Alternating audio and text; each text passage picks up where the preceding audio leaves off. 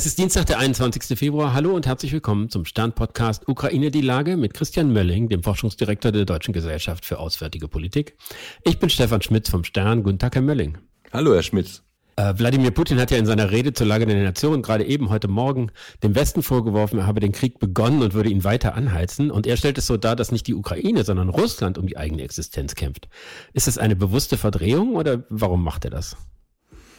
Das ist, ich hätte jetzt fast gesagt, mit Putin wie mit Scholz, man kann in den Kopf nicht reingucken. Aber ich glaube zumindest sozusagen für, für, die, für die Öffentlichkeit ist die Kommunikation, glaube ich, ganz klar. Dass, da hat er in Richtung seiner eigenen Leute gesprochen, aber natürlich auch ein bisschen in Richtung des Westens und ähm, feuert auf der einen Seite die, äh, den russischen Patriotismus, soweit er vorhanden ist, noch an aber auch bei uns, die jetzt ankommen, Friedensdemonstrationen, ne? oder das, die, die, die eine Demonstration, so viele werden es ja wahrscheinlich gar nicht werden, äh, die für uns den 25. hier angesetzt ist.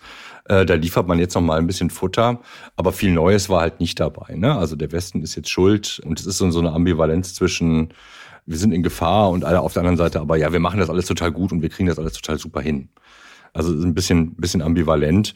Aber ich glaube, von der, von der Stoßrichtung her ist ganz klar, es geht darum, den Leuten zu sagen, es ist alles gut, vertraut mir, ich krieg das hin. Wie viele Leute das am Fernseher in Russland verfolgt haben, wissen wir ja nicht. Ich glaube, es war vor allen Dingen wichtig, dass das eine Art von, wie soll man sagen, Betriebsversammlung gewesen ist, ähm, die da stattgefunden hat und zu der er gesprochen hat.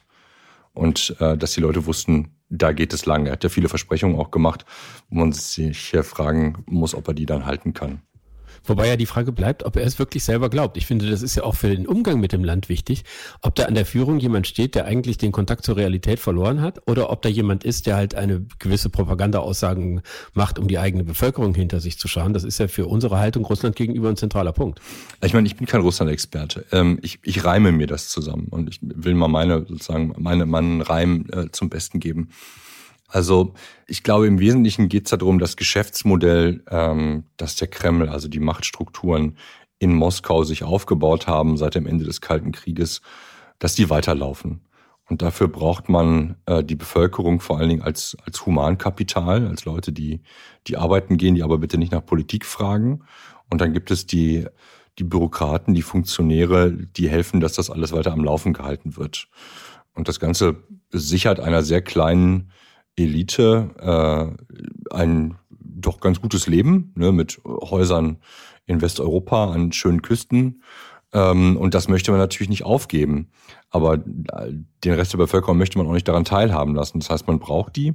Aber ich glaube nicht, dass es eine klassische Ansprache an die Bevölkerung ist. Ich, meine Vermutung, wie gesagt, ich bin immer in, in meinem Reim hier, ist, dass es die Bevölkerung äh, wird das nicht, nicht großartig äh, sozusagen bewegen, glaube ich zumindest. Was ja relativ konkret war, ist, dass Putin angekündigt hat, dass Russland sich äh, aus dem New Start-Vertrag zumindest vorerst zurückziehen. Das ist irgendwie der letzte große Rüstungsvertrag zur Begrenzung strategischer Atomwaffen. Hat das irgendwelche praktischen Konsequenzen oder ist das beim gegenwärtigen Stand der russisch-amerikanischen Beziehungen auch egal? Ja, es ist so ein bisschen das letzte Pfund, ähm, das an, an Beziehung noch, noch da gewesen ist im, im Sicherheitsbereich. Ne? Also hier geht's, der Vertrag selber ist ziemlich butterweich. Hier geht's nicht darum, dass Waffen wirklich abgerüstet werden, sondern operativ einsetzbare äh, Atomwaffen quasi kalt geschaltet werden. Das heißt, die kann man jederzeit wieder nutzen, wenn man den Schlüssel wieder reinsteckt, um das etwas bildlich zu, zu beschreiben. Das war schon, schon ohnehin ein, ein, ein letzter Kompromiss im Vergleich zu den Rüstungskontrollverträgen, die man rund um das Ende des Kalten Krieges geschlossen hat. Aber das hat reine symbolische Wirkung. Ich kann mir nicht vorstellen, dass unter den jetzigen Bedingungen überhaupt ähm, Inspektionen stattfinden können. Das ist ein wesentliches Element, dass man nicht nur vertraut, sondern auch besser nochmal nachguckt, ob der andere die Waffen wirklich dahin gepackt hat, wo er sie gesagt äh, hat, wo er sie hingepackt hat. Naja, de facto zeigt es, dass das auch vertragsbasierte Regelung von Frieden, denn das ist es ja, damit auch erstmal nicht mehr funktioniert. Ich glaube, das ist der wichtige Punkt. Ne? Also, dass, dass man im Grunde aus, einer, aus einem kleinen Element regelbasierter Ordnung auch jetzt aussteigt. Wir haben ja am Wochenende auf der Sicherheitskonferenz in München gesehen, dass China da angekündigt hat, äh, es wolle jetzt einen eigenen Friedensplan vorlesen, vorlegen. Der wird ja im Westen mit relativ gemischten Gefühlen gesehen. Was erwarten Sie von dieser Initiative? Mm, ich erwarte vor allen Dingen viel Gerede bei uns darüber. Die Chinesen, ne? Es gibt ja schon, schon länger diese, diese Idee, China könnte da eine Vermittlungsrolle spielen. China steht sehr eng an der, an der Seite Russlands. Äh, es hat diesen Krieg zwar nicht gewollt, Es will aber auch nicht, dass Russland diesen Krieg dramatisch verliert. Von daher wird es Russland unterstützen, dass es sozusagen wenigstens keinen Zusammenbruch Russlands gibt. Und vielleicht sieht China sogar eine, Chance da drin, da im Grunde um Russland zu einem Juniorpartner zu degradieren, den man eigentlich noch viel besser für seine eigenen Zwecke instrumentalisieren kann. Ich glaube, das ist so ein bisschen das, das Interesse.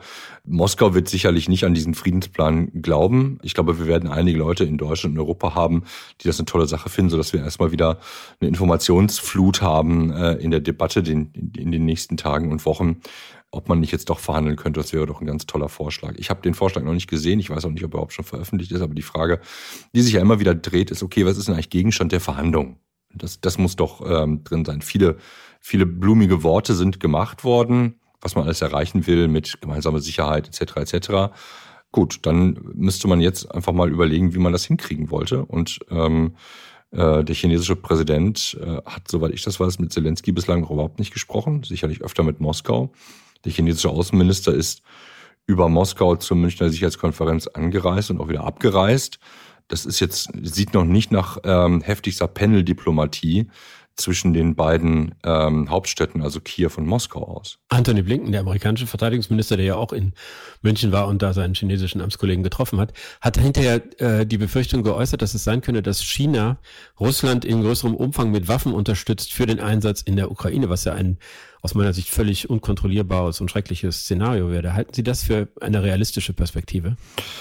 Nein, aus welchem Grund nicht? Ein Kollege hat das vorhin relativ gut aufgedröselt, einmal auf Twitter. Es ist relativ wahrscheinlich, dass wenn das passieren würde, ähm, dass die USA dann China mit sogenannten Sekundärsanktionen belegen würden. Also nicht mit, mit ähm, besonderen Sanktionen für China, aber alle diejenigen, ähm, die Russland unterstützen, werden mit Sanktionen belegt. Und das heißt, China würde daraus einen massiven Nachteil äh, erhalten. Und wenn äh, die USA das tun würden, dann würden wahrscheinlich die Europäer nachziehen, sodass einfach sozusagen unterm Strich für Peking nichts Besseres da rauskommt. Moskau ist zum jetzigen Zeitpunkt kein wichtiger Handelspartner für, für China und auch kein Technologiepartner. Um die Technologie, die sie selber nicht herstellen können, äh, importieren zu können, brauchen sie den Westen. Ähm, und äh, deswegen, glaube ich, wird man sich das gut überlegen. Möglicherweise macht man hier und da ein paar dunkle Kanäle auf, über die man vielleicht ein bisschen Munition oder so Grundstoffe transportiert aber äh, sichtbar nicht. Ich glaube auch, dass also ich hätte die, die Blinken Ansage auch so verstanden, so wie man im Grunde genommen auch kurz vor dem Krieg letztes Jahr operiert hat, dass man so ein Wissen und Plausibilitäten, das ist ja kein Wissen, dass es passiert oder passieren wird, aber solch eine Möglichkeit öffentlich macht, um damit auch ähm, China zu signalisieren, äh, wir sehen, was ihr da macht äh, und lasst es besser sein und auch im Westen schon mal die Vorbereitung dafür zu treffen, dass es diese Option gibt, dass man sozusagen den Horizont ein bisschen weiter und sagt, na, das kann halt auch noch mit dazukommen. Ne? Dann wird der Konflikt nicht einfacher werden. Wobei ja die Abhängigkeiten gegenseitig sind. Also es ist ja nicht nur so, dass die Chinesen darunter leiden würden, wenn wir sie mit Sanktionen belegen, sondern auch wir sind ja, was unseren Konsum angeht, ganz zentral auf äh, China angewiesen. Das würde ja zu riesigen Wohlstandsverlusten all überall und auch bei uns führen. Na klar, das würde es. Ähm, und ich glaube, das zeigt, wie dramatisch nicht die Situation, sondern die Phase ist. Ne? Also wir diskutieren ja zweimal in der Woche über die Lage, aber wenn Sie den Horizont viel weiter aufmachen, dann ist dahinter ein, das hat ähm, Biden ja auch nochmal gesagt äh, vor ein oder zwei Wochen, dass es wirklich mit einem Konflikt mit China oder auch die USA ist, mit einem Konflikt mit China in allen Bereichen zu tun haben, man diesen aber nicht in einen militärischen Konflikt überführen will. Also keiner hat Interesse an Krieg. Wir sehen jetzt ja schon, wie stark die Weltwirtschaft nur unter diesem kleinen regionalen Krieg, kleinen Anführungsstrichen, leidet, den, den wir zurzeit führen. Und das ist ja nicht auf Europa begrenzt. Ne? Also die, das Thema Gas ist, ist das eine, aber die weltweite Ernährungssituation, die äh, aus den Kornkammern der Ukraine früher gespeist worden ist, die Länder, hier reden wir nur über, über ein paar Rohstoffe, Rohmaterialien, die aus Russland kommen und fossile Brennstoffe. Wenn wir die Handelsbeziehungen mit China einschränken, dann hat das weitaus größere Konsequenzen, die aber beide Seiten fürchten müssen. Und ich glaube, diese, diese Interdependenz, diese gegenseitige Abhängigkeit ist hoffentlich in diesem Moment ein Grund, warum China davon absehen möchte. Joe Biden ist ja gestern äh, relativ überraschend nach Kiew gereist und hat dort sehr deutlich gesagt, wir stehen an der Seite der Ukraine, das wird auch so bleiben, macht euch keine Illusionen, so ist es und so bleibt es. War das auch eine Botschaft an China, dass man sich nicht darauf vertrauen sollte, dass äh, die Unterstützung des Westens schon nachlassen wird? Ja, ich glaube, es ist eine Richtung, eine Botschaft Richtung Moskau gewesen, Richtung der Ukraine, Richtung China und auch Richtung ähm, Richtung Westen, Westeuropa. Der Führer der freien Welt, wie es früher hieß, aber zumindest des mächtigsten Landes der Welt und der mächtigsten äh, Militärmacht der Welt, reist in, äh, in dieses umkämpfte, nicht um das umkämpfte Gebiet ist falsch, aber in ein Land im Krieg und äh, sagt die uneingeschränkte Unterstützung zu. Stärkere, stärker kann man es nicht machen. Und man muss ja auch sagen, die Amerikaner liefern in dem Zusammenhang. Und ich glaube, dass die Amerikaner auch den Verbind die Verbindung sehen zwischen dem Ukraine-Konflikt und dem Konflikt, den man mit China in, in Asien zum jetzigen Zeitpunkt schon hat, auch sonst überall auf der Welt, aber den man sozusagen in Asien geografisch verorten würde. Und dass eine, wie soll man sagen, eine weitere Unsicherheit, wo die USA stehen und wie sie sich verhalten würden, im Grunde genommen am Ende des Tages mehr Geld und mehr Wohlfahrt kosten würden. Weil das ja bedeutet, dass damit das Geld für den Wiederaufbau einfach teurer wird, wenn Sie sich vorstellen müssen, wir müssen Geld für den Wiederaufbau irgendwann in die Hand nehmen. Wenn aber unsicher ist, ob das, was da wieder aufgebaut wird, nicht gleich wieder zerschossen wird, ja, dann zahlen Sie quasi eine höhere Versicherungssumme dafür. Das sind die Zinsen, die Sie zahlen müssen. Ne? Und das, äh, daran hat die USA kein Interesse, wir nicht und die Chinesen, glaube ich, auch nicht. Ich danke Ihnen, Herr Melling. Ich danke Ihnen, Herr Schmitz. Das war Ukraine die Lage. Am Freitag werden wir zum Jahrestag des Kriegsbeginns in einer besonderen und etwas längeren Folge eine Art Bilanz ziehen. Sie finden uns dann wie immer bei stern.de, RTL Plus Musik und überall, wo es Podcasts gibt. Ganz herzlichen Dank und ich hoffe bis Freitag.